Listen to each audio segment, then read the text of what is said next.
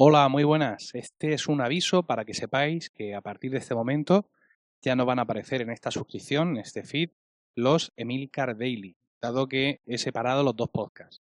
Si queréis seguir suscritos a Emilcar Daily, pues tenéis que buscarlo por ese nombre, en iTunes, en iVoox o donde sea. Y si mm, deseáis estar suscritos a un único feed donde realmente estén, aparezcan los capítulos de Emilcar Daily y de Emilcar Podcast, ese feed existe, pasaos por el blog emilcar.es y ahí encontraréis todas las explicaciones y ayudas necesarias. ¿Vale? Pues eh, espero que esto produzca eh, pocos inconvenientes y que, en fin, que estéis ahí, que podemos seguir en contacto. Un saludo y hasta la próxima.